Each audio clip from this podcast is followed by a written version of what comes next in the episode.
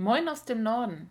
Heute ist Dienstag, der 8. September 2020. Draußen ist es gerade sonnig und wohlig und ich freue mich über den Herbst. Das ist seltsam aus meinem Mund, denn normalerweise feiere ich den Frühling und ich feiere den Sommer. Aber solche leuchtenden goldenen Herbsttage, die zeigen mir auch, wie schön es ist, wieder ein bisschen zur Ruhe zu kommen und zu sich zu kommen. Im Frühling, da taucht das Leben auf, im Sommer, da ist alles aktiv, es ist wunderbar. Aber jetzt im Herbst, da kommen wir wieder zurück in unsere muckelige kleine Bude. Der Tee schmeckt. Bei mir gibt es nachher mehr Rotwein als Weißwein. All die warmen Gerichte werden wieder schön. Oder nach so einem Spaziergang an einem kalten Tag so eine heiße Suppe. Ich liebe so eine heiße Käse-Lauchsuppe oder sowas dann zu essen. All diese Dinge rücken wieder in den Vordergrund. Und wir haben wieder mehr Zeit mit uns und kommen uns wieder näher. Uns in den Familien, aber ich meinte jetzt auch ganz konkret uns selbst. Ich durfte gestern bei meiner Arbeit erleben, wie schön es ist, wenn Menschen Augenblick Zeit für sich haben. Ich konnte im Laufe des ähm, Ablaufs dort jemanden aus einem sehr unruhigen Bereich zu mir holen und die Dame konnte dann Zeit unten im Foyer im Grunde alleine verbringen. Ich habe so von, von der Ferne ein bisschen aufgepasst, dass nichts passiert und hatte die gefährlichen Dinge ein bisschen aus dem Weg geräumt. Die, oder Dinge, die hätten gefährlich sein können. Und nun hatte sie Zeit. Und sie wurde immer entspannter. Eine sehr unruhige Person eigentlich. In ihrem Alltag jetzt, nicht, nicht in ihrem Kern, sondern in ihrem Alltag, den sie jetzt lebt machen so nach einer Viertelstunde, die sie einfach immer nur mal hier geguckt hat, mal da, in jede Richtung mal gefahren ist und offensichtlich die Freiheit genossen hat, fingen sie an, genauer hinzugucken. Und wir sind ja ein Pflegeheim. Dementsprechend hat es eben auch einen Heim, einen Krankenhauscharakter, so einige Dinge. Es gibt ja so typische Merkmale, manche Türen oder manche Schilder, solche Sachen. Und da sie selber aus diesem Bereich ähm, kam früher, war es offensichtlich, dass das sehr ihr Interesse geweckt hat.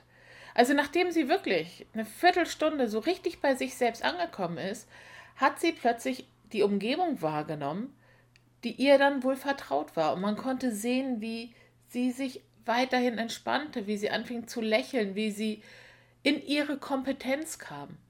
Und es war mir so eine Freude, dass diese Frau, ich sag mal, in 20, 30 Minuten einfach die Möglichkeit hatte, sich selbst zu begegnen. Und ich glaube, sie hatte auch die Möglichkeit, ähm, sich richtig zu fühlen. Kennen Sie das auch? Dafür müssen wir nicht an Demenz erkrankt sein. Diese Tage, an denen um uns herum das Leben so wild und so hektisch ist. Und wenn wir dann die Chance haben, eine ruhige Minute zu finden, wie auch immer, in die Stille zu kommen, ob wir nach draußen gehen können, spazieren gehen können, ob wir einfach mal das Radio ausgeschaltet haben oder einen stillen Raum haben.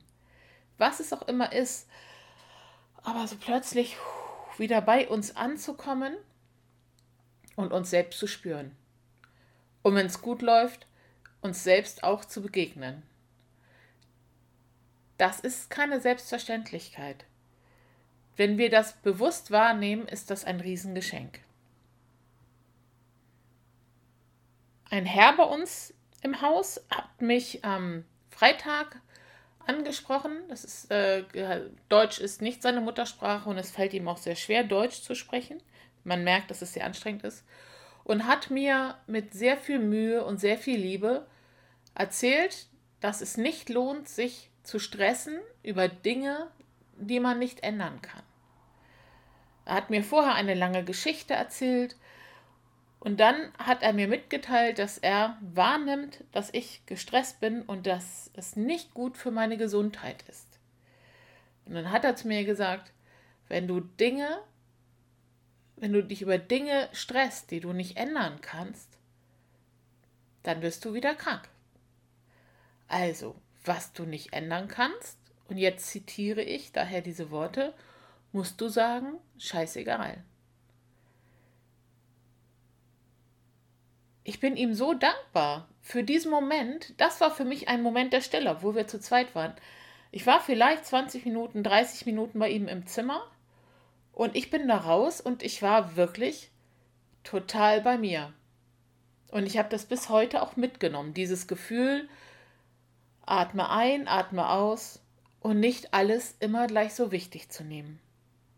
Ich wünsche Ihnen und uns und Ihren Angehörigen und Freunden und den Menschen mit Demenz in unserem Leben, dass wir so oft wie es möglich ist Momente finden, in denen wir zur Ruhe kommen können, in denen wir zu uns kommen können und in denen wir uns spüren können und unseren Sinn empfinden können.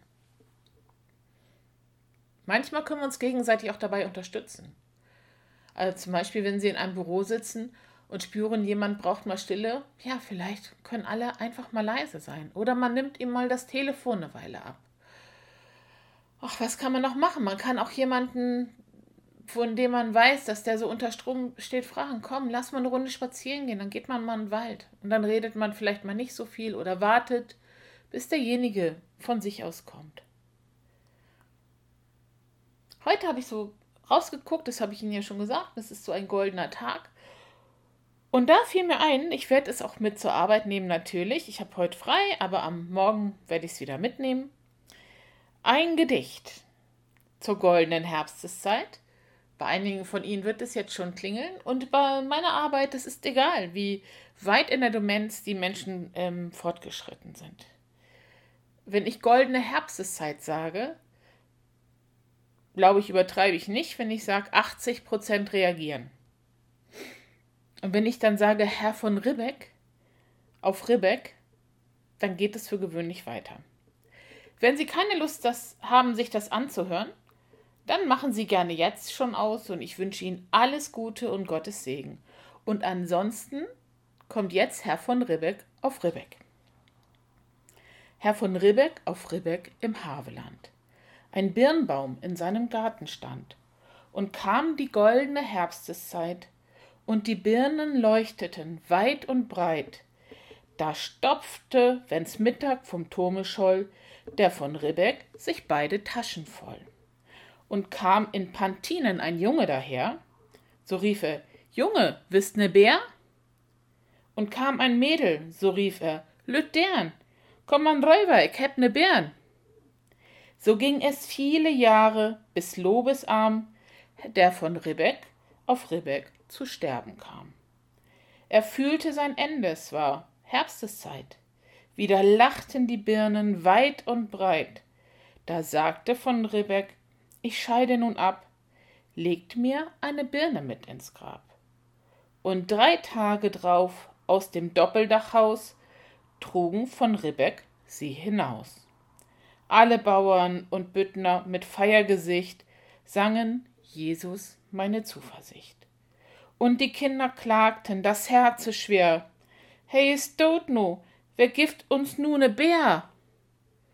So klagten die Kinder, das war nicht recht. Ach, sie kannten den alten Ribbeck schlecht. Der neue freilich, der knausert und spart, hält Park und Birnbaum strenge verwahrt.